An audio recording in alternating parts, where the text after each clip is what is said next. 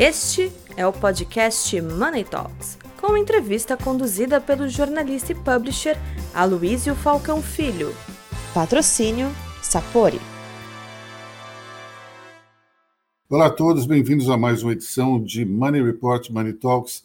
Hoje nós temos um convidado especial que é Carlos Arlenga, que até pouco tempo atrás era presidente para a América Latina General Motors e hoje, no dia 7 de outubro, Carlos Arlenga anunciou ao mundo que está abrindo uma nova empresa, entrando numa nova empreitada, criando, é, ou melhor, entrando na vida de empreendedor, que é uma coisa absolutamente fabulosa.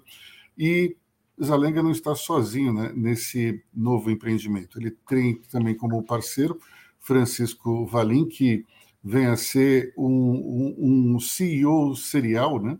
ele que já foi presidente de várias empresas, e também é, o Barry Engel, que foi também da indústria automobilística nos Estados Unidos, teve cargo aqui no Brasil, inclusive. Bom, vamos começando já. Bem-vindos a Lenga, muito obrigado por estar aqui conosco. Conta para a gente é, como é que será esse projeto Quell Latam Partners. É um fundo de investimentos é uma empresa que vai comprar é, plantas, indústrias automotivas. Conta para gente. Aloysio, muito obrigado pela oportunidade e prazer estar falando com você de novo. Fazia um tempo que a gente não não falava, então muito contente e muito contente hoje, né? Que foi o dia do anúncio do lançamento da da Quell Latam Partners, né? E a tua pergunta, é, Basicamente, a Quell Latam uh, Partners vai ser uma, é uma empresa que vai fazer aquisições de empresas industriais. Sim, a gente quer coisas com fábricas, funcionários, tecnologia, produtos, máquinas, tá? É, obviamente clientes. É, vamos fazer aquisições de empresas industriais, mas com um foco bem marcado no setor automotivo, tá? É, nós somos operadores, somos gente que sabe de, de liderar empresas de grande, grande porte, tanto o Barry como Francisco Valim, como, como eu. E isso que é um pouco diferente, né? Nós vamos ter um modelo do tipo de, de private equity, né?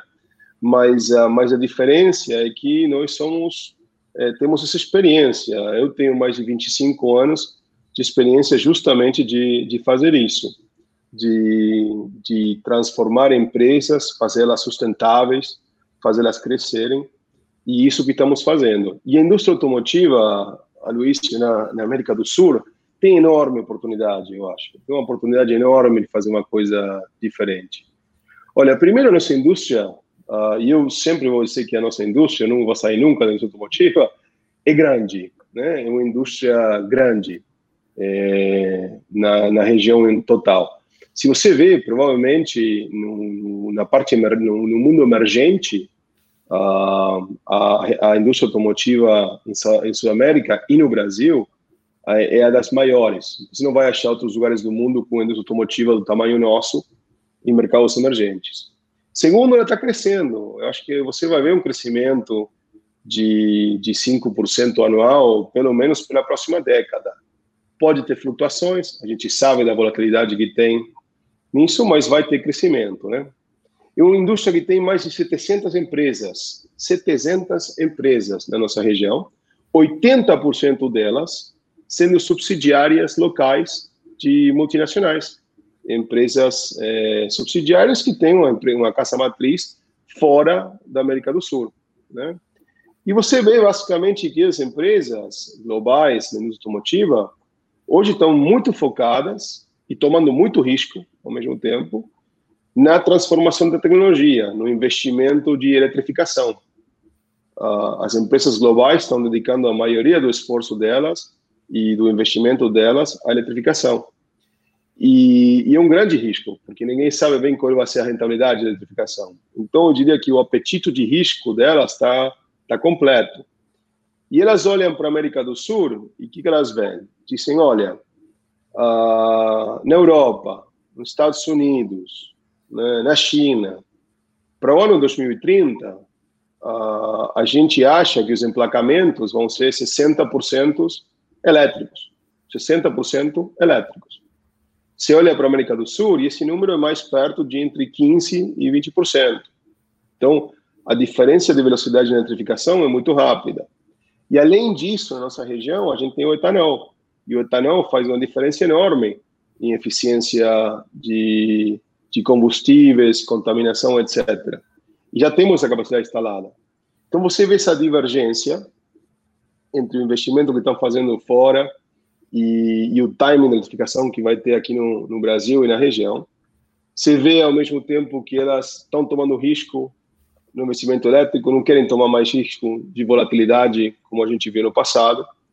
Soma com isso que os investimentos que foram feitos nos últimos anos realmente não tiveram uma, uma taxa de retorno é, bom, tá? Foi uma taxa de retorno que não foi muito boa. Uh, então tem aí uma, uma, um investor fatigue né, das empresas globais. E elas estão procurando alternativas de que fazer com os ativos delas na América do Sul. E aí você pode tentar vender para um concorrente, tá? Mas o concorrente também está pensando o mesmo que você está pensando. Eu estou falando, olha, de a cadeia inteira, é? fornecedores de todo nível, eh, montadoras, a cadeia inteira automotiva. Mas aí você pode vender para um concorrente, mas o concorrente está pensando o mesmo que você, referente ao longo prazo na indústria aqui. Você pode sair, e teve casos de empresas que saíram, teve casos de empresas enormes que saíram, que até ninguém acreditava que isso podia acontecer. Ah, eu falei no passado que isso podia acontecer, mas muita gente não acreditou e de fato aconteceu. Aliás, não... aliás é interessante fazer um fazer um, um parênteses aqui, porque você escreveu um artigo, você eh, deu entrevistas falando que grandes players poderiam sair do Brasil e ninguém levou a sério.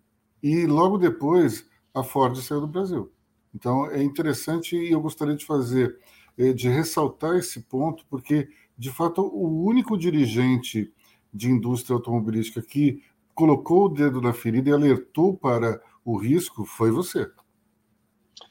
Olha, e, e, e era porque, e, não porque eu tinha uma visão especial ou era mais inteligente ou nada por isso, é porque para mim era claro e era claro para muita gente que esse risco existia, né? Mas então você pode vender para o concorrente, né? Que o concorrente não quer comprar, você pode sair, tá? Mas não tem mais alternativas. Então a gente vem criar essa alternativa, essa terceira via, onde você pode vender os teus ativos, a tua empresa, a tua subsidiária local, né, para um grupo de private equity capitalizado corretamente e que, aliás, está focado em fazer que essa empresa funcione. Porque quando você está dentro de uma multinacional e, e, e, a área onde você está, isso é verdade, eu acho, para tudo, tá? não só regionalmente, mas também se você está dentro de uma empresa global, trabalhando uma linha de produto, vamos supor que essa empresa não está necessariamente vendo como estratégico para o futuro. Né? Então, nós estamos dando uma alternativa tá? para essas empresas saírem de ativos que eles acham não estratégicos nesse momento. E esses ativos hoje também não estão sendo utilizados bem, Aloysio, porque, como eu te dizia, se você faz parte de, uma, de um segmento da tua empresa global que, que eles acham que não é estratégico, normalmente você não vai estar investindo o que tem que investir, não vai estar pensando no turnaround do jeito que vai estar, não vai ter os executivos no nível que você precisa para trabalhar isso, não vai ter o apoio e o tempo dedicado para isso. E quando você faz as transações, você compra esses ativos, aí você se foca totalmente em fazer esse ativo sustentável. Tá? Em outras palavras, né, a gente quer investir nesses ativos e temos uma visão de que eles vão ser muito melhores do que são agora, que vão gerar rentabilidade e que vão ter e tem um valor atual neto da, do fluxo de caixa futura bem por cima do preço de compra que vai existir. Porque tem um gap de visão entre qual é o valor para muitas multinacionais e qual é o valor para quem quer fazer o um investimento aqui. Né? Então, Mas, resumindo, isso é um pouco a ideia. Vamos usar, vamos usar um, um, exemplo hipotético que não vai acontecer porque, afinal de contas, vocês criaram a empresa muito depois do fato que ocorreu, que foi a saída da Ford. Mas vamos usar como o exemplo. É, é, vamos supor que a Ford estivesse saindo agora do país e não tempos atrás. E daí ela tem o interesse em passar algumas fábricas para a Coel. Mas aí vocês assumiriam a marca da Ford também, produziriam outros produtos, é, utilizariam é, carros digamos, da montadora que você comprou com uma outra marca, é, como já teve no passado, para os mais novos eles não vão lembrar, mas na época em que a Ford e a Volks se uniram na Auto Latina, você tinha o Santana da Volks e, e, tinha um Santana da Ford, que eu não lembro mais o nome, mas era o mesmo carro com algumas mudanças cosméticas, né? Como é que vai ser isso? Como é que vocês vão atuar se comprarem uma montadora que estiver querendo sair do país? Olha, na época da Autolatina eu estava no colégio, então eu também muito não me lembro de, de como funcionava. Mas uh, eu não quero entrar em hipotéticos e muito menos né, com, a, com a marca que eu sempre admirei tanto como, como a Ford, né? Mas, uh, mas o que eu diria é o seguinte, é que no caso de ter eh, tanto eh, fornecedores, né, Tier 1 ou Tier 2, ou montadoras que estejam uh, avaliando o, as empresas aqui como não necessariamente parte da, da estratégia-chave do negócio e queiram ver alternativas, a gente seria uma alternativa viável. E em base a isso, você pode construir várias configurações que funcionam. Você pode construir acordos de tecnologia por longo prazo, você pode é, fazer acordos de marca também por longo prazo, você pode respeitar de, design globais, mas você pode uh, fazer algumas modificações locais. Uh, mas, mas eu acho que, primeiro, o mercado latino-americano de, de veículos tá, é um mercado bastante sofisticado hoje em dia.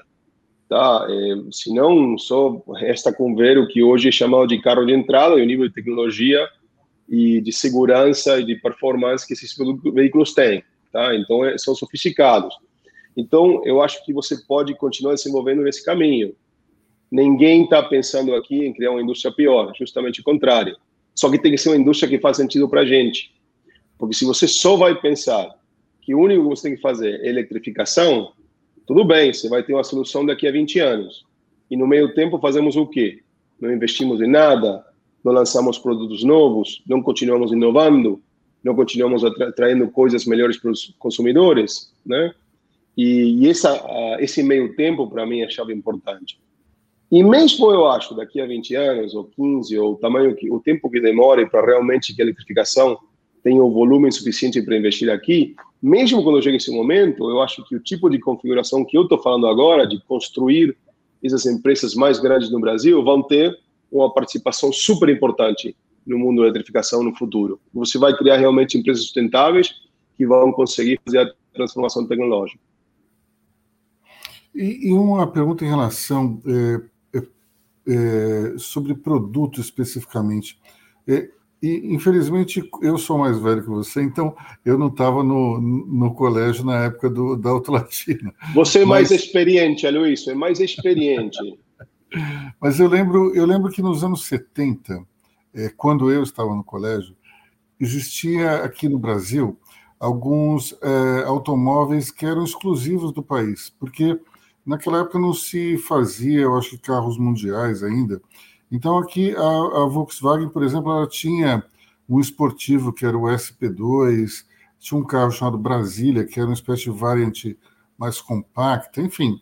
Havia aqui é, uma, uma cultura de se criar carros é, regionais. O próprio Opala da GM, que foi feito aqui, é, tinha um Opel na Alemanha que era um pouco parecido, mas o modelo que, que foi fabricado aqui, ele tinha uma certa personalidade própria. Vocês se interessariam em enveredar por esse caminho, criar eh, veículos que tenham a cara regional, tanto daqui do Brasil como da Argentina, dos demais países da América Latina? Eu acho que isso já aconteceu, né? Porque Quer dizer, entre o ano 2000 e o ano 2020, teve, oh, não, nem 2020, desculpa, 2013, 2014, 2015, teve muito desse negócio de plataforma global. Mas o que aconteceu com essas plataformas globais de produtos? Bom, muitos deles não funcionaram bem no nosso mercado. Eram muito caros, custo muito alto, pouca localização de peças. Então, quando você tem pouca localização, quer dizer, peças que são fabricadas aqui no Brasil, da íntegra, né? Poucas dessas e muito importado, você tinha uma exposição cambial muito grande. Aí o real tinha volatilidade e o teu projeto, que era rentável, virava inviável, né? Então, a gente não estava no, negócio automotriz, estava no negócio do, do, tipo de câmbio, né?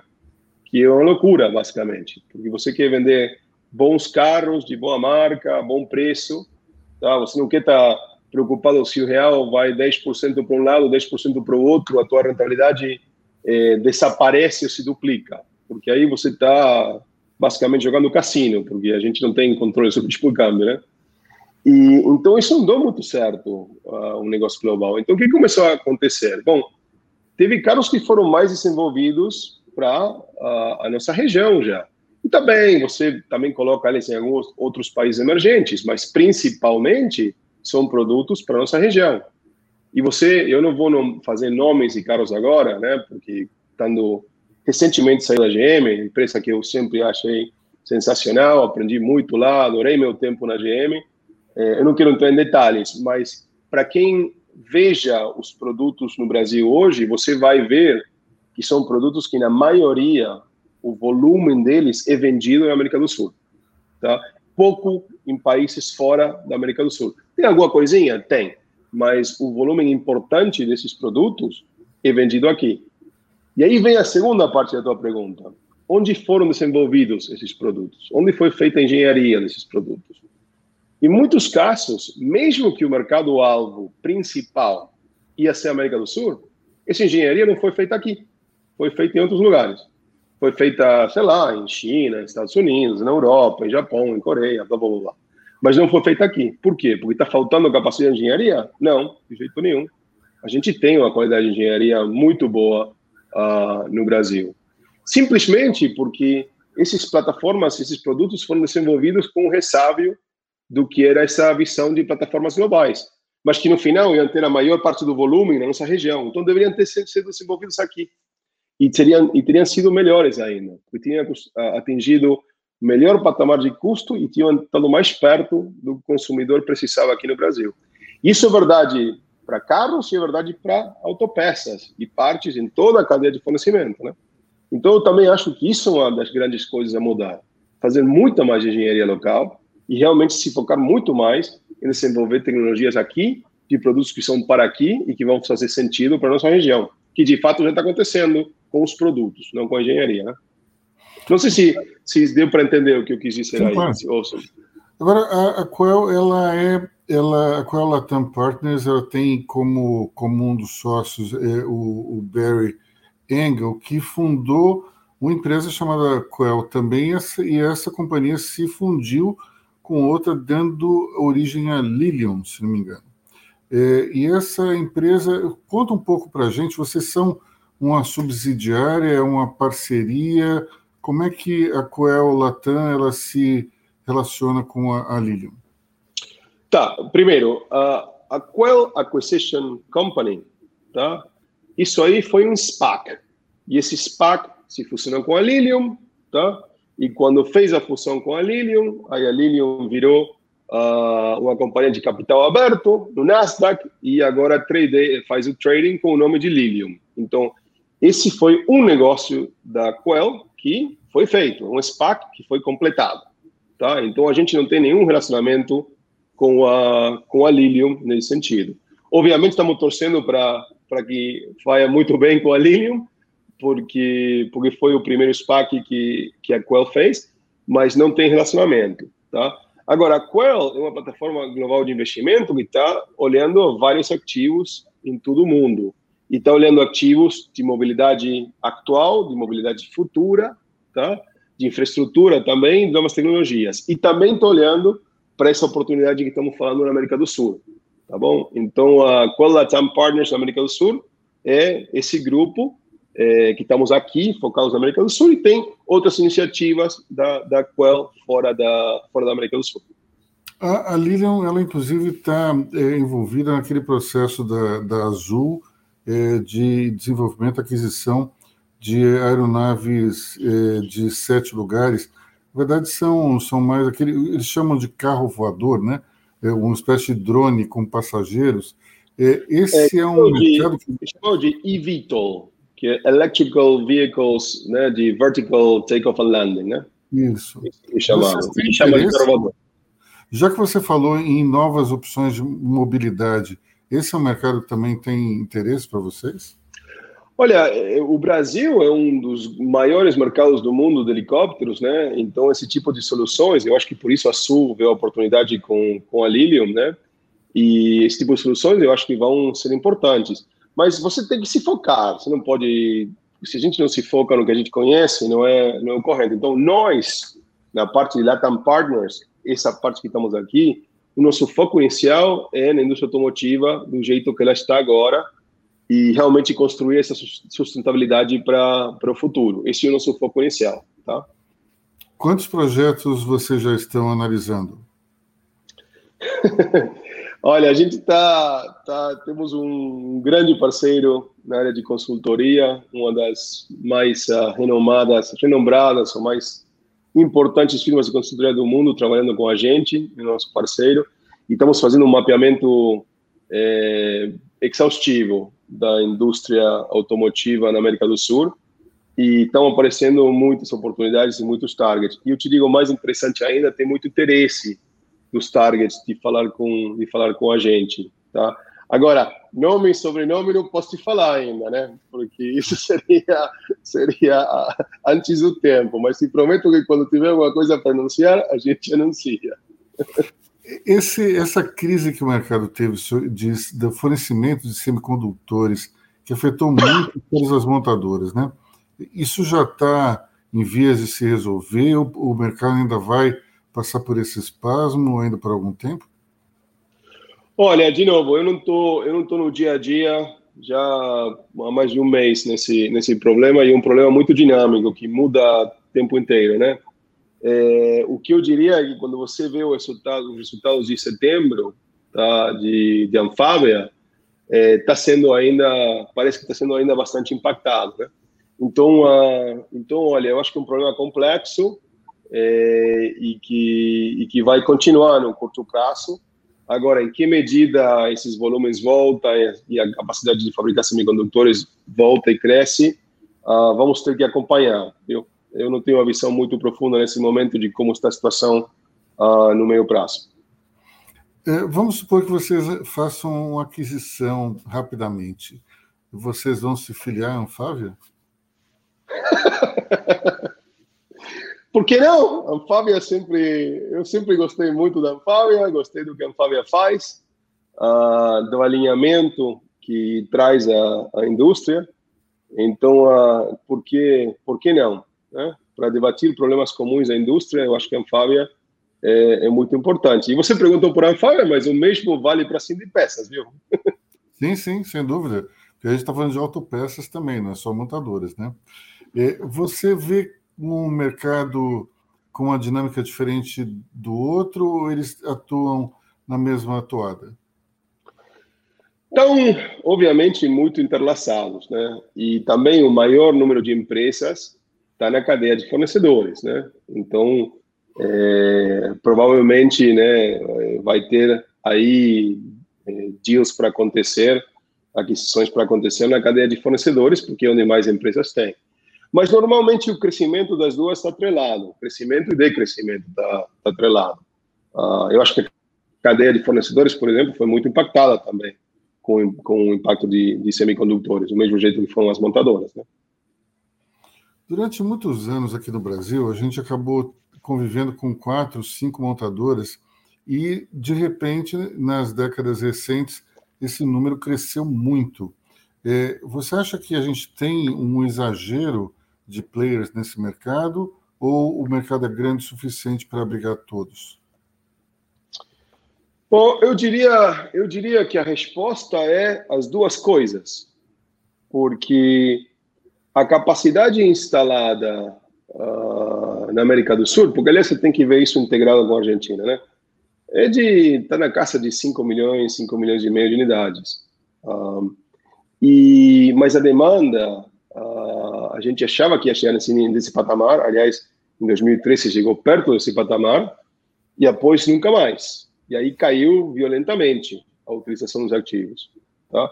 Isso foi também o que, o que impactou a rentabilidade de todo mundo, porque você teve queda de volume, muito forte e desvalorização das moedas da América do Sul muito forte, sem capacidade de precificar, porque você tinha muita capacidade excedente.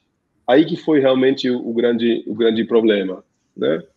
Então, o que eu acho que vai ter um processo de racionalização também, nesse sentido, e você já viu né, um, uma saída de, de montadora né, na, na região. Aliás, eu acho que mais de um você viu uh, no país. Vamos ver mais para o futuro? Vamos, vamos ver. Tá? Vamos ver como, como tem evolução disso. Ao mesmo tempo, olha, é, eu acho que é, o melhor que pode acontecer é para a maioria dos concorrentes na indústria se dar bem. A gente quer uma indústria maior, mais grande, mais forte. Não é questão de, de, de só um ganhar. Né? A gente quer essa competência, a gente quer uma indústria forte investindo. Então, uh, quando, quando foi o, o, o problema da Ford, eu vou te falar a verdade, nós não estávamos contentes. Pelo contrário, a gente estava muito, muito triste por a situação é, porque não é, não é bom para ninguém. Não é bom para ninguém quando você tem situações assim.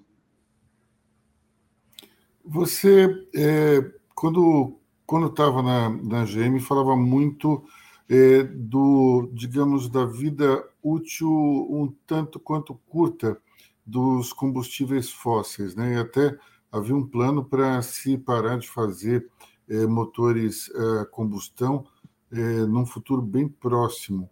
Como é que você vê o futuro do carro elétrico aqui no Brasil, é, especialmente porque a gente não tem exatamente uma grande infraestrutura? Eu vou te dar um exemplo. É, a minha vizinha do, do meu prédio é, comprou um carro elétrico e avisou o condomínio. E nós não temos no nosso prédio, que é um prédio de 15 anos, não é nem um prédio tão antigo assim. Nesse prédio não tem nenhuma estrutura para carregar. E daí o síndico disse que se por acaso ela ligasse no depósito que fica do lado da, da vaga dela, a energia do prédio vai cair, porque ele não está preparado para receber esse tipo de coisa. Então, como é que vocês estão vendo é, o, o carro elétrico dentro desse, dessas limitações que o mercado brasileiro também impõe? Olha, é, como eu te repito, acho que vai demorar muito mais eh, em a eletrificação virar mais massiva no Brasil, por os problemas de infraestrutura, tá? Porque você estava falando da, da tomada no prédio, mas nem vamos falar da infraestrutura de distribuição elétrica que você precisa para chegar a vários pontos de, de carga, se você tivesse um, um, número de carros muito grande elétrico, né? Porque, vamos lá, no Brasil você vende né, 2 milhões e meio, 2 milhões e 800 mil carros ano, deveria ser 3 milhões e meio, né? É, ano e você tem um parque automotriz de 35 milhões de carros, mais ou menos. Então, imagina se isso se virasse tudo elétrico da noite para amanhã. É, a infraestrutura não, não aguentaria e seria muito e demoraria muito em se construir. Uh, mas, mas referente ao, ao, motor de combustão, o que eu falei, Luiz, é um pouquinho diferente. Eu acho que eles vão continuar sendo produzidos no Brasil durante muito tempo, mas o que estou dizendo é que os motores que hoje em dia estão no mercado são de ultíssima geração, a maioria deles recentemente lançados. E eles têm muita eficiência ainda para ganhar, trabalhando e melhorando essa plataforma, né? Os motores que foram reemplaçados com essa nova geração que saiu agora são motores de muitos anos atrás que foram ganhando muita eficiência ao longo do tempo. Então tem muito para fazer com a plataforma atual. É por isso que te dizia que provavelmente não vai ter uma, uma nova geração completamente nova, assim, desde, desde o começo nova de, de motores de combustão interna. Ah, mas até para nossa região pode até começar a fazer sentido a diferença de outros lugares do mundo, né? Bom, eu queria falar um pouco do Carlos Arlinga, empreendedor, que surpreendeu o mercado quando pediu demissão de um dos cargos mais importantes da indústria aqui instalada no Brasil. É, então, minha pergunta primeiro é o seguinte: como é que está essa, como é que é a transição de executivo para empresário, para sócio de empresa? É, o que mudou na sua cabeça de uma coisa para outra, ou, ou no estágio que você estava é praticamente a mesma coisa? Você tem que atuar como dono da empresa. Conta para a gente o aspecto psicológico é, do executivo que virou empresário. Bom, acho que até melhor posso contar minha experiência desse último mês, né? Nesse sentido. E, e primeiro, né? É, eu acho que a gente fez o anúncio na GM, aí eu fiquei uns poucos dias mais uh, ajudando com transição, etc. Mas, uh, mas ao dia seguinte anunciar, quase comecei a trabalhar 100% para chegar poder fazer o anúncio hoje, né? É, foi muito trabalho para chegar até aqui. E primeiro eu vou te dizer, as horas se incrementam, né? Quer dizer, não tem, não tem horário, não tem quando começa, não tem quando acaba o dia. E então a, a carga de trabalho cresce, assim, diametralmente. O segundo ponto é que é, é, muito mais livre o que você faz no sentido de você realmente está construindo, tá? É, uma uma empresa, uma empresa de private equity como vai como é a, a, a Quell Latam Partners, e você está trabalhando também todo o aspecto de como funciona essa indústria, como você vai integrar. Então, você está olhando o negócio do ponto de vista muito mais macro e, e não está tão dedicado, se você quer, os elementos micro do dia a dia. Que, que mesmo você, como presidente de uma empresa, tente fugir do micro do dia a dia, é muito difícil, porque ele te impacta o teu resultado de curto prazo, tá? E, e então você acaba dedicando muito tempo para isso uh, e não todo tempo para estratégia. E depois, a outra coisa também que varia um pouco é que na, na, nas multinacionais, é, a, a, discussão estratégica, ela está bem, primeiro que está bem estruturada e formalizada. Tá? Você faz estratégia dentro de um processo, não estratégia livre. Uh, e também tem muita gente que participa nisso. Tá? É, então, é meio um consenso global o que você vai fazer ou não vai fazer. Uh, e você tem a, tem a responsabilidade como CEO da região, sem dúvidas, tem que ficar, pensar como dono, mas no final tem muitos trade-offs a fazer e tem muitos uh, ah, elementos a, a, conciliar globalmente. Então, você tem uma gerência, se você quer, importante na tomar decisões, mas um pouco melhor que quando você está decidindo tudo. Então, a gente agora está no processo de decidir em que empresas vamos investir, quem vão ser nossos parceiros de investimento para cada um desses deals, a que preço vamos entrar e qual a estratégia para dar volta a essas empresas, com a liberdade absoluta de pensar, uh, eu diria tudo do começo ao final, uh, nós, né? Então é uma proposta bastante diferente, bastante diferente. Uh, então, sinceramente, eu tô eu tô adorando uh, essa nova experiência. Como é que vai ser a captação desse private equity? Vocês vão fazer aqui, já fizeram lá fora? Ou, ou vocês vão pegar uma parte da, do que já tem na carteira de investimentos da Coel? Como é que como é que vai ser isso? De onde vai vir esse recurso? Tem, tem várias alternativas. Uh, estamos trabalhando em todas elas, mas mas só para um ponto interessante no, no, ponto de funding, é, eu, eu acho que é importante é, ter capitais uh, do Brasil nesse tipo de investimentos também. É, você sabe que no mundo tem excesso de liquidez e, e, hoje em dia fazer funding para esse tipo de transações não é realmente muito difícil. Tem muitos oferentes de fundos nesse momento, uh, pessoas que querem investir ou instituições que querem investir. Uh, e fazer fundeio globalmente não é não é difícil. Mas mas eu quero é, porque para é para nossa indústria aqui na região para crescer fazer sustentável na região, eu realmente gostaria também de ter uma ingerência importante de capitais do Brasil. E nós também estamos trabalhando nessa parte. Eu não posso entrar em muito mais detalhe que isso, mas eu queria ressaltar que, que é importante ter uh, investidores locais também. Né?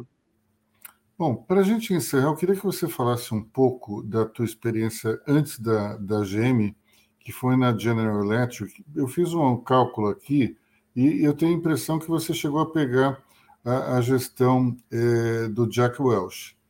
Então, eu queria que você contasse um pouco como é que foi essa experiência com, com esse que é um dos maiores ícones eh, de executivos no mundo inteiro, cuja gestão eh, criou uma verdadeira revolução dentro da GE e se tornou um paradigma para o mundo inteiro. Então, tenho certeza que você deve ter aprendido muito com ele. Você fez a conta bem, Luiz. Eu entrei na GE em 97 e o Jack foi o CEO até 2001, né? Então, tivemos um, um período aí de, de, de overlap.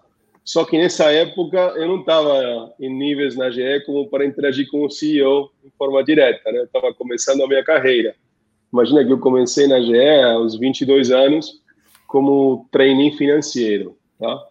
Mas, uh, mas a primeira coisa é que a visão do, do Jack, o estilo dele, o tipo de cultura que ele queria para a GE, era sentida na empresa inteira, em todos os negócios, em todos os países do mundo.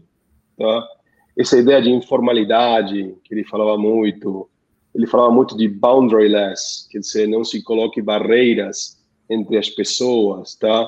É, toma decisão rápida, ele falava muito de, de, de, que a burocracia é a pior coisa para uma empresa. Ele diz várias vezes que você tem que, você tem que fazer um esforço para odiar a burocracia e tem que ridicularizar os burocratas. Ele falava muito disso, né? Porque ele não queria que que uma a corporação ficasse paralisada porque estava olhando mais para seus processos internos que para o que os clientes precisavam, né? E que é um grande desafio para empresas desse porte não não ficar muito olhando para dentro, né? Então era um cara que colocava uma impronta assim é, é, muito muito inteligente. E eu tive a oportunidade de interagir com ele quase no final, quando a GE estava num, numa, numa aquisição da, da Honeywell, que era uma empresa que uh, foi que teve um processo de aquisição em ano 2000, que acabou não acontecendo esse esse deal.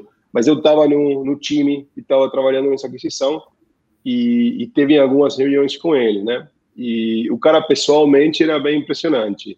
É, primeiro, uma pessoa muito preparada, que fazia a lição de casa, que você chegava com tudo aprendido, uh, tinha a visão bem aberta e conseguia fazer as, perguntas, as perguntas corretas. Você sabe que, para mim, na minha cabeça, o, o, importante, a importância de fazer as perguntas corretas é, é quase mais importante que ter respostas, viu?